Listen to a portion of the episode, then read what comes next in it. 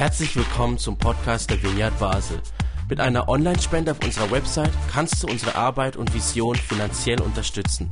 Vielen Dank fürs Mittagen und viel Spaß beim Zuhören. Guten Abend zusammen, auch von meiner Seite. Schön, dass ihr da seid zu diesem Gottesdienst.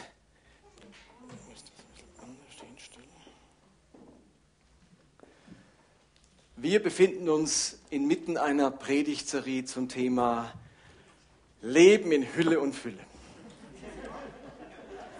Vielleicht sollte das der neue Slogan sein, der irgendwie hier auf der Wand steht. Leben in Fülle, ja, wirklich in Hülle und Fülle. Das ist das Angebot, das Gott uns Menschen macht. Der hat sich wirklich was gedacht, als er die Menschen erschuf. Seine Idee war, dass wir Menschen ein Leben in Fülle führen. Und wir haben letzten Sonntag gesehen, dass es einen großen Unterschied gibt zwischen einem Leben in Fülle und einem vollen Leben. Wir haben sogar gemerkt, dass ein volles Leben oftmals ein Leben in Fülle verhindert. Das volle Leben heißt viel Druck von außen, viele Belastungen von außen. Und das kann manchmal die innere Fülle, die inneren Kapazitäten wie ersticken und erdrücken.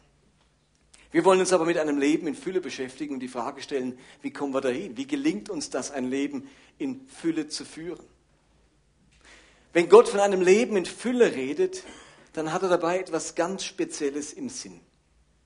Leben in Fülle bedeutet bei Gott, dass wir in uns drin eine Quelle haben, die sprudelt und überfließt. Das behaupte ich jetzt einfach so. Wir werden uns gleich eine Bibelstelle dazu anschauen. Leben in Fülle heißt, in uns gibt es eine Quelle. Von der Quelle wissen wir, eine Quelle sprudelt unaufhörlich, die sprudelt einfach von selbst und eben überfließt. Und diese inneren Quellen, die speisen unsere eigene Seele. Diese inneren Quellen, die machen uns für andere Menschen zum Segen. Sie helfen uns ganz wesentlich auch in der Gestaltung unserer Beziehungen weil wir eben etwas zu geben, etwas beizutragen haben aus diesen inneren Quellen heraus. Was können solche inneren Quellen sein? Da geht es zum Beispiel um so eine Quelle der Kraft und der Stärke in sich zu haben. Oder eine Quelle der Ermutigung sich selbst ermutigt fühlen und andere ermutigen können. Oder eine Quelle der Dankbarkeit, die in mir sprudelt. Und ich merke, in mir sprudelt Dankbarkeit. Das muss ich mir nicht dauernd abzwängen, dass ich dankbar bin. Das, das sprudelt in mir. Oder so eine Quelle der Hoffnung. Immer wenn ihr das Wort Quelle hört, könnt ihr auch sagen, da sprudelt was. Hoffnung sprudelt aus mir heraus. Oder eine Quelle der Weisheit. Auch so eine Verheißung, dass wenn uns Weisheit fehlt, dass Gott uns Weisheit schenken möchte. Das kann so eine innere Quelle sein. Das Besondere an einer Quelle, das ist ja, dass sie von alleine sprudelt. Bei einem Teich oder einem Brunnen, da ist das nicht so, die können vertrocknen, aber eine Quelle sprudelt. Und bestimmte Quellen, die sprudeln seit Jahrhunderten, vielleicht sogar seit Jahrtausenden und speisen riesige Flüsse. Ihr alle wart vielleicht schon mal in Schaffhausen, wo die Wasserfälle sind. Da sieht man mal, wie viel Wasser vom, im Rhein drin ist, wie viele Millionen Liter da runterfließen. Und irgendwo gibt es eine Quelle von diesem Rhein. Und da entspringt der, da sprudelt seit Jahrtausenden etwas aus dem Gestein. Grundwasser kommt da raus und speist diesen Fluss. Oder die Quellen von der Donau oder vom Nil werden seit Jahrtausenden gespeist. Quellen sind etwas ganz Besonderes, etwas ganz Kostbares. Denn im Gegensatz zu einer sogenannten Zisterne liefern sie frisches Wasser. Und die sagen auch Quellwasser. Bei einer Zisterne sammelt sich am Boden dieses Brunnens oder was auch immer es ist, äh, Regenwasser. Eine Zisterne speist sich aus Regenwasser. Bei einem Brunnen ist das wieder anders. Eine Zisterne ist kein Brunnen. Bei einem Brunnen gräbt man so tief, bis man da ganz tief unten auf Grundwasser stößt. Und bei einer Quelle tritt dieses Grundwasser an die Oberfläche und sprudelt raus. Also das Wasser von einem Brunnen und von der Quelle ist normalerweise dasselbe, aber das Brunnenwasser, das ist irgendwo da unten in der Erde, fließt da irgendwo langsam durch und das Quellwasser, das bricht sich Bahn an die Oberfläche und sprudelt heraus. Das Wasser in der Zisterne, das ist oft abgestanden. Da liegt ein Dreck, da liegt Dreck drin, Blätter und andere Verunreinigungen lagern sich dort ab. Bakterien können sich da drin vermehren. Und gerade wenn das Wasser warm wird in heißen Gegenden, kann es faulen. Quellwasser wird in der Bibel mit einem bestimmten Titel bezeichnet. Also heutzutage sagen wir Quellwasser, wir sagen frisches Wasser. Aber ihr müsst euch klar machen, frisches Wasser das ist für uns selbstverständlich. Wir drehen den Wasserhahn auf und machen uns keine Gedanken, ob wir das trinken können, ob wir damit Zähne putzen können oder kochen können. Das ist ein völliges Novum. Übrigens, Millionen von Menschen haben das heute noch nicht. Die haben erstens mal gar keinen Wasserhahn zum Aufdrehen und wenn sie sich Wasser holen, dann ist vielleicht aus einer Zisterne oder irgendwoher, wo sie große Probleme haben. Also sicher kein frisches Wasser, das man einfach so trinken kann. Ihr habt das vielleicht alle schon erlebt, wenn ihr in südlichen Ländern wart oder in Ägypten oder in Afrika, dann nehmt ihr irgendwelche Tabletten mit oder sonst etwas, um das Wasser zu reinigen. Also wir nennen das frisches Wasser Quellwasser. In biblischen Zeiten war solch frisches, sofort trinkbares Wasser so kostbar, so etwas Besonderes, dass man es nicht nur frisches Wasser nannte, sondern lebendiges Wasser. Also wenn die Bibel von lebendigem Wasser spricht, dann haben wir gleich so eine fromme Vorstellung, so heiliges Wasser und äh, geweihtes Wasser oder so. Aber das war zunächst mal der Fachausdruck für Quellwasser. Frischwasser, Quellwasser heißt lebendiges Wasser in der Bibel, weil es eben so kostbar war, so für das Leben äh, notwendig war. Und ich möchte euch gerne eine biblische Geschichte erzählen oder mit euch anschauen, die von diesen inneren Quellen spricht, von diesem Quellwasser oder von diesem lebendigen Wasser. Sie steht im vierten Kapitel vom Johannesevangelium, eine relativ bekannte Geschichte. Und ihr müsst euch vorstellen, die Heimat Jesu war Galiläa. Er wohnte in dem Bezirk Galiläa und dort in der Stadt Kapernaum.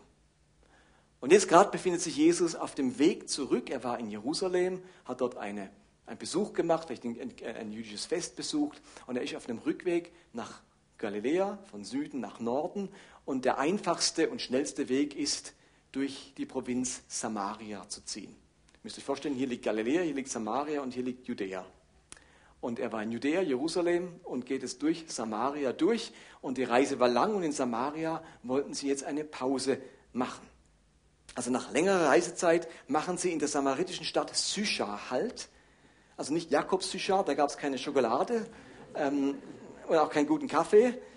Und dort hat sich Jesus ausgeruht und seine Jünger gingen in dieses Dorf Sychar, um was zu essen zu organisieren. Jesus setzt sich jetzt in die Nähe eines Brunnens und bittet eine herbeikommende Frau, eine Samariterin, ihm ein wenig Wasser zu geben. Diese Frau, die war sichtlich verwundert. Zwei Dinge waren bei dieser Bitte ungewöhnlich. Zum einen meiden Juden den Umgang mit Samaritern. Sie hüten sich davor, mit ihnen ins Gespräch zu kommen. Samariter galten als unrein, deren Religion galt als nicht die richtige Religion. Die haben einiges verändert an den Mosebüchern. Die hatten ihren eigenen Tempelberg, ihr eigenes Heiligtum, ihre eigenen Priester. Das war für sie eine Irrlehre. Mit denen wollte man eigentlich nichts zu tun haben. Und zudem war es völlig unüblich, dass ein Mann in der Öffentlichkeit mit einer Frau sprach. Ist für uns heute so normal.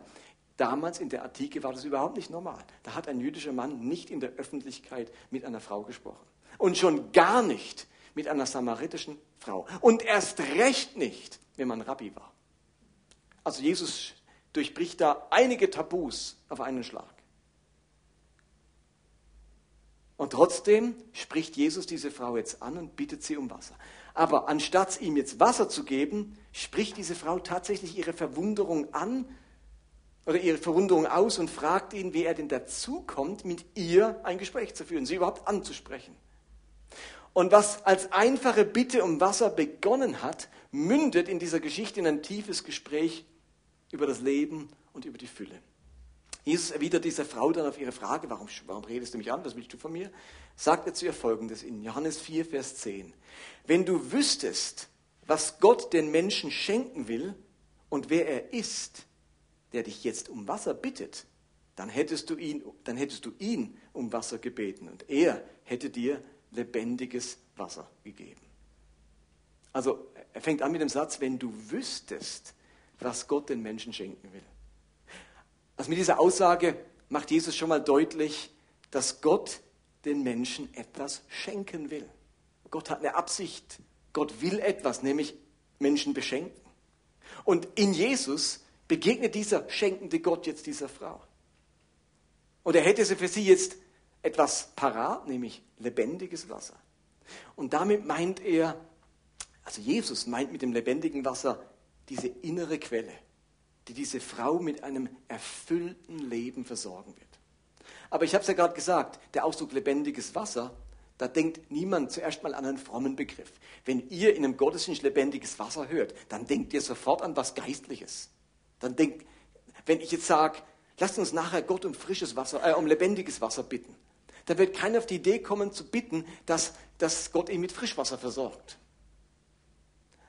Aber zur damaligen Zeit, wenn jemand sagte, ich hätte lebendiges Wasser für dich, dann hat keiner daran gedacht im ersten Moment, dass es um was Geistliches geht, sondern der normale Gedanke war, dass der irgendwo Frischwasser entdeckt hat. Und genauso reagiert diese Frau. Sie sagt in Vers 11, Herr, du hast doch keinen Eimer, sagt die Frau. Und der Brunnen ist tief. Woher willst du dann das lebendige Wasser haben? Eben, das Frischwasser. Nichts Religiöses. Unser Stammvater Jakob hat uns diesen Brunnen hinterlassen. Er selbst, seine Söhne und seine ganze Herde tranken daraus. Du willst doch nicht sagen, dass du mehr bist als Jakob. Also ohne Eimer kommt man nicht an dieses Grundwasser, an dieses Frischwasser, das sich in diesem Brunnen befindet, heran. Jesus hat keinen Eimer, das sieht man jetzt, der hat keinen Eimer dabei und schon keine lange Schnur. Denn der, man hat archäologisch herausgefunden, dieser Brunnen in Sychar war 30 Meter tief. So tief mussten die graben, bis sie auf dieses Frischwasser gestoßen sind. Und jetzt sagt Jesus zu der Frau, ähm, gib mir Wasser. Und dann sagt sie, ähm, was ist los, Jesus? Und sagt er, ach übrigens, eigentlich hat Gott für dich frisches Wasser. Und dann sagt sie, hallo, woher hast du Frischwasser? Wo ist denn dein Eimer? Und bist du mehr als unser, als unser Vater Jakob? Also ihre Gedanken sind, also ohne Eimer kein Frischwasser. Hat Jesus etwa in der Nähe eine Quelle entdeckt? Eine Quelle, von der er ihr lebendiges Wasser geben könnte. Und jetzt überlegt sie nochmal und sagt, ja, nee, so eine Quelle gibt es nicht.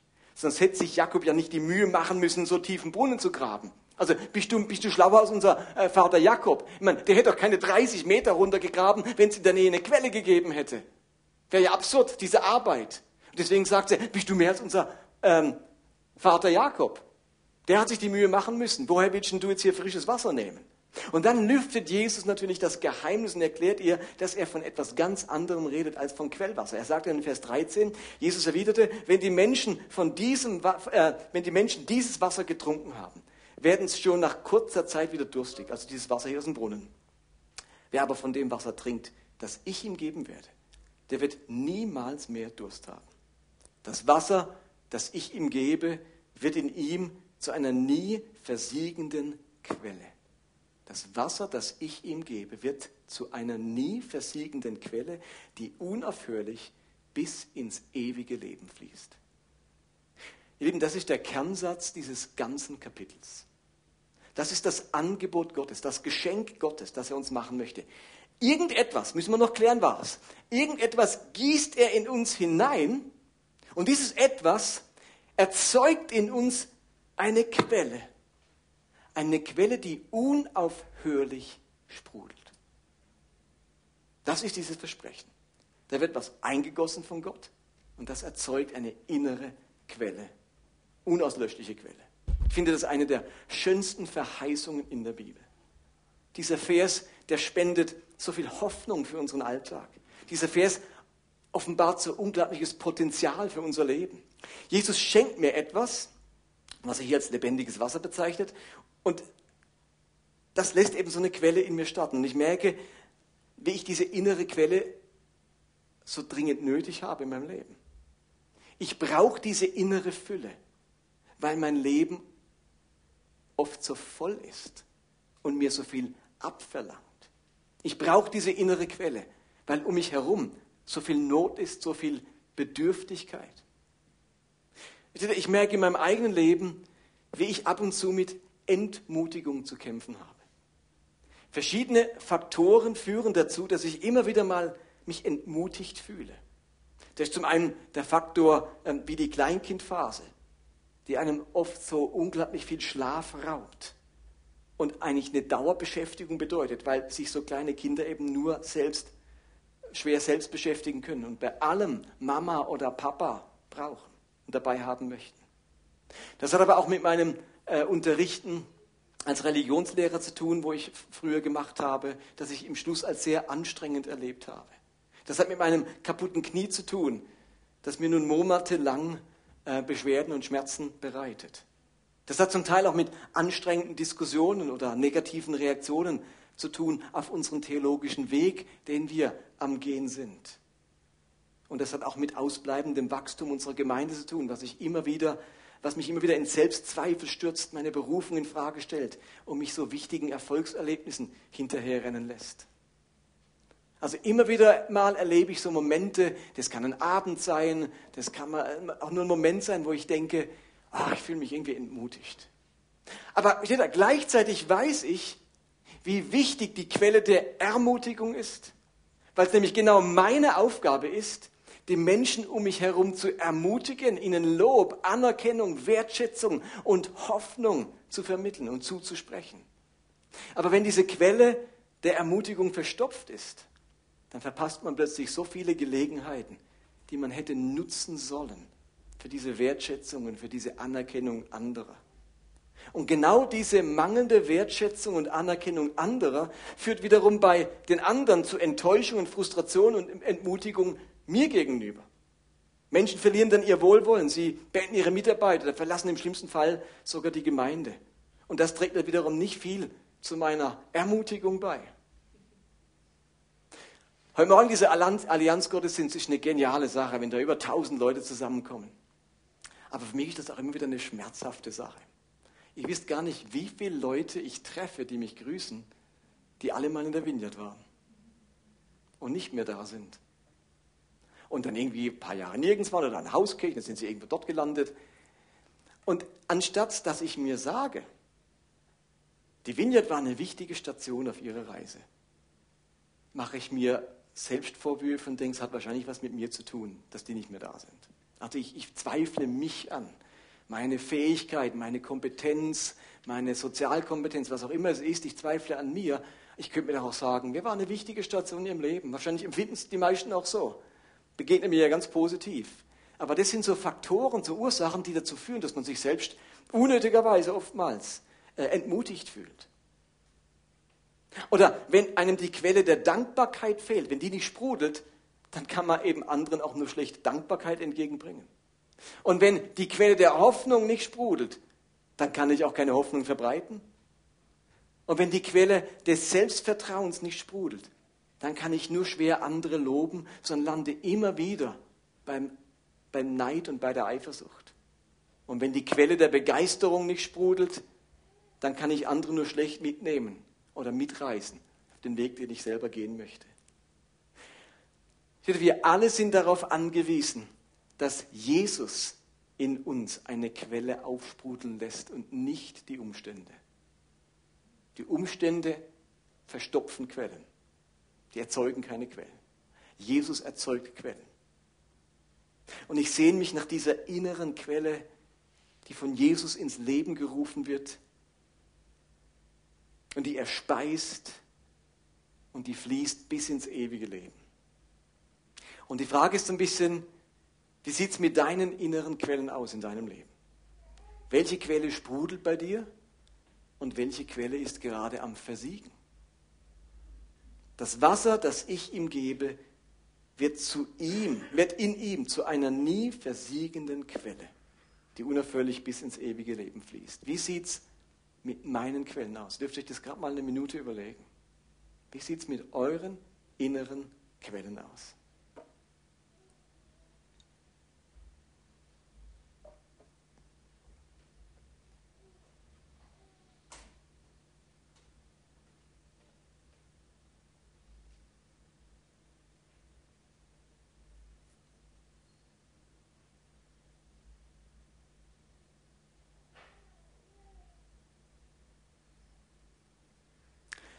Glaube, was das Leben mit Gott von einem Leben ohne Gott unter anderem unterscheidet, das sind nicht andere Umstände. Sondern ich glaube, das ist das Vorhandensein dieser inneren Quellen in unserem Leben. Gott möchte uns die schenken. Und ich habe gemerkt, dass Gott nicht bereit ist, die Umstände eines jeden Christen auf der Welt paradiesisch zu gestalten. Gott verhindert nicht jedes Leid, nicht jeden Schmerz, nicht jeden Unfall und nicht jeden Schicksalsschlag in unserem Leben. Aber er verspricht uns, dass er solche inneren Quellen aufsprudeln lassen kann, damit wir eben trotz schwieriger Umstände, trotz Schmerzen, trotz Druck, trotz Brüchen, trotz Tod, trotz Schicksalsschlägen Kraft erleben, die trotzdem aus uns heraussprudelt. Dass wir Freude erleben, die in uns blubbert, Hoffnung äh, erleben, die wir versprühen, Ermutigung erfahren, die aus uns herausfließt, Selbstbewusstsein empfinden, das wir ausstrahlen, Hilfsbereitschaft in uns tragen, von der andere profitieren. Und die große Frage ist nun, wie bekomme ich dieses lebendige Wasser, das in mir solche Quellen erzeugt? Was meint denn Jesus damit? Wie funktioniert denn das? Hat doch die Frau auch interessiert. Herr, woher kriege ich solches Wasser? Einige Kapitel später spricht Jesus nochmal von diesen Strömen lebendigen Wassers, die aus uns herausfließen sollen und lüftet das Geheimnis, wer für diese inneren Quellen in mir verantwortlich ist. Das macht in Johannes 7, Vers 38. Dort sagt Jesus, wenn jemand an mich glaubt, werden Ströme von lebendigem Wasser aus seinem Innern fließen, so wie es die Schrift sagt. Und jetzt erklärt er das. Er meinte damit den Heiligen Geist, den die erhalten sollen, die an ihn glauben würden. Der Geist war zu diesem Zeitpunkt noch nicht gekommen, weil Jesus noch nicht in Gottes Herrlichkeit zurückgekehrt war. Hier verrät er das Geheimnis. Ich hoffe, das enttäuscht euch nicht, dieses Geheimnis. Also, das ist dieses Leben in Fülle. Kein Leben in Mangel. Leben am Minimum, Leben am Limit, sondern Leben in Hülle und Fülle. Eine Fülle an Kraft, eine Fülle an Weisheit, eine Fülle an Liebe, an Erbarmen, eine Fülle an Hilfsbereitschaft, eine Fülle, eine Fülle an Hoffnung und an Glauben. Und das fließt, sagt er, aus mir heraus das berührt andere, das erfüllt andere, das steckt andere an, das erreicht andere. Und all das geschieht jetzt vom Heiligen Geist aus. Er sagt ja, er meinte damit den Heiligen Geist, den die erhalten sollten, die an ihn glauben würden. Fülle kommt durch den Heiligen Geist. Versteht ihr, es gibt in unserem Weltbild und in unserem Glauben eine Größe, die ist einfach nicht wegzudenken. Die dürfen wir niemals unterschätzen. Und das ist der Heilige Geist und was er tun kann und tun möchte in unserem Leben. Diese Größe dürfen wir niemals wegdenken. Fast egal, um was es bei diesem Glauben geht, wir stoßen immer wieder auf diese Größe, auf den Heiligen Geist. Der Schlüssel zu einem Leben in Fülle, das ist nicht menschliches Potenzial. Hört mal gut hin, das, der Schlüssel zu einem Leben in Fülle ist nicht menschliches Potenzial nicht menschliche Willensstärke, nicht genetische Voraussetzungen, ein gesundes Elternhaus und dergleichen. Der Schlüssel zu einem Leben in Fülle heißt Heiliger Geist, der in allen von uns solche Quellen aufbrechen lassen kann. Egal, was wir genetisch mitbringen, welches Elternhaus wir hatten, welches menschliche Potenzial wir in uns tragen oder was wir im Leben schon alles durchgemacht haben. Es geht einfach nichts bei diesem Glauben ohne diesen Heiligen Geist. Wie soll ich meine Berufung finden ohne diesen Heiligen Geist? Wie soll ich meine Gaben entdecken ohne diesen Heiligen Geist? Wie soll ich Gottes Liebe zu mir erfahren, die doch ausgegossen wird durch den Heiligen Geist? Wie soll ich das Schwierige in meinem Leben überwinden, ohne dass mich dieser Geist zum Überwinder macht? Und wie soll ich Glaube und Hoffnung und Liebe entwickeln ohne diesen Heiligen Geist? Und ich glaube, ganz viele Menschen, auch wahrscheinlich viele von uns, funktionieren eher wie Zisternen anstatt wie Quellen. Ihre Fülle ist abhängig von den Umständen. Bei einer Zisterne ist ja so, wenn es viel regnet, wenn es nicht zu heiß ist, wenn die Öffnung groß genug ist, wenn nicht viel Wasser gebraucht wird, dann kann eine Zisterne ziemlich voll sein. Aber sobald es eine Zeit lang nicht regnet, wird die Zisterne leer. Sobald die Sonne brennt, verdunstet das Wasser in der Zisterne. Sobald viele Leute kommen und Wasser von der Zisterne brauchen, dann ist sie bald leer geschöpft. Ihr Wasserstand, der Wasserstand einer Zisterne ist abhängig von den Umständen. Regen, Sonne, Nutzer, Anspruchsteller. Ihr Lieben, wenn mein Leben eine Zisterne ist statt einer Quelle, dann bin ich davon abhängig, wie viele andere Menschen oder wie viel von, von, von Ermutigung und so weiter andere Menschen in mich hineingießen. Äh, in mich hineingießen. Da bin ich davon abhängig, wie groß die Hitze, der Druck, die Reibung und die Beanspruchung in meinem Leben ist. Dann sind viele Anspruchsteller und bedürftige Menschen eine Bedrohung für meinen Füllstand. So geht es mir, wenn ich eine Zisterne bin. Jesus offenbart dieser Frau, dass ihr Leben keine Zisterne sein muss, sondern eine Quelle. Da sprudelt es in ihr. Da ist genug Leben vorhanden, Lebensqualität, Lebensfreude, Lebenslust, Lebensmut für sich selbst und auch für andere. Und am Ende bei dieser Geschichte steckt die Frau ja dann tatsächlich ihr ganzes Dorf an, dass alle kommen und von Jesus selber erfüllt werden wollen. Wenn Jesus das verspricht, dann halte ich das auch für möglich, dann glaube ich das. Ich möchte eine Quelle sein und keine Zisterne. Ich glaube, wir können die Anforderungen des Glaubens nicht erfüllen im Zustand einer Zisterne. Unser eigenes menschliches Potenzial reicht nicht aus, den Glauben so zu leben, dass er für mich und für andere langfristig ein Segen ist. Wir brauchen diese Größe in unserem Leben, den Heiligen Geist, der solch eine Fülle im Leben wirklich möglich macht. Und damit landen wir bei der letzten Frage, wie wir diesen Heiligen Geist jetzt bekommen. Also was diese Quellen in uns erzeugt, haben wir gelüftet, das Geheimnis, der Heilige Geist. Dass wir eine Quelle sein sollen, sagt Jesus, und keine Zisterne, haben wir auch gehört. Aber wie kriege ich diesen Heiligen Geist? Wie macht man denn das grundsätzlich, wenn man was von Jesus will?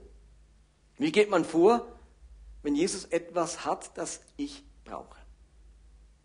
Auf die Frage hat Jesus eine Antwort gegeben, nicht nur einmal, nicht nur zweimal, sondern immer wieder. Hat er in verschiedenen Geschichten und Aussagen die Antwort gegeben, wie man von ihm etwas bekommt. Hättet ihr eine Idee, wie diese Antwort lautet? Bitten, ganz genau. Und fromm nennen wir das Beten. In der Geschichte vom bittenden Freund macht er das deutlich. In der Geschichte von der bittenden Witwe. Durch sein eigenes Vorbild. Wenn er für sich allein war und die Stille gesucht hat, ist er auf einen Berg und hat gebetet. Oder durch die klare Aussage, die er macht, bittet, so wird euch gegeben, suchet, so werdet ihr finden, klopfet an, so wird euch aufgetan. Und in Bezug auf die Bitte um den Heiligen Geist ähm, legt Jesus nochmal nach und sagt in Lukas 11, Vers 13, so schlecht wie ihr seid, wisst ihr doch, was gute Gaben für eure Kinder sind. Und gebt sie ihnen auch. Und jetzt kommt's. Wie viel eher wird dann der Vater aus dem Himmel denen den Heiligen Geist geben, die ihn bitten? Lasst uns doch mal alle zusammen das lesen, was da steht. Okay? So schlecht wie ihr seid, wisst ihr doch, was gute Gaben für eure Kinder sind. Und gebt sie ihnen auch. Wie viel eher wird dann der Vater aus dem Himmel denen den Heiligen Geist geben, die ihn bitten. Und jetzt sagst du vielleicht, aber Augenblick mal, so schlecht bin ich jetzt auch nicht. Also ich gebe meinen Kindern eigentlich gern gute Sachen. Also die müssen nicht flehen und äh, irgendwie Haut und Knochen sein, bis sie von mir was zu essen bekommen. Und eigentlich erfülle ich ihnen gerne Wünsche. Das, das, das mache ich sehr gern. Meine Liebe zu meinen Kindern ist so ausgeprägt, dass es eigentlich für mich keine Schwierigkeit ist, ihnen Gutes zu tun. Und jetzt heißt es hier, okay, wenn, wenn du auf dem Level bist, das ist ja wunderbar. Wie viel er will Gott seinen Heiligen Geist geben? Also der, der legt, immer noch eine Schippe drauf an Bereitwilligkeit, uns den Heiligen Geist zu geben. Ist das zu einfach? Zu simpel? Darum bitten? Aber mal Hand aufs Herz. Hand aufs Herz.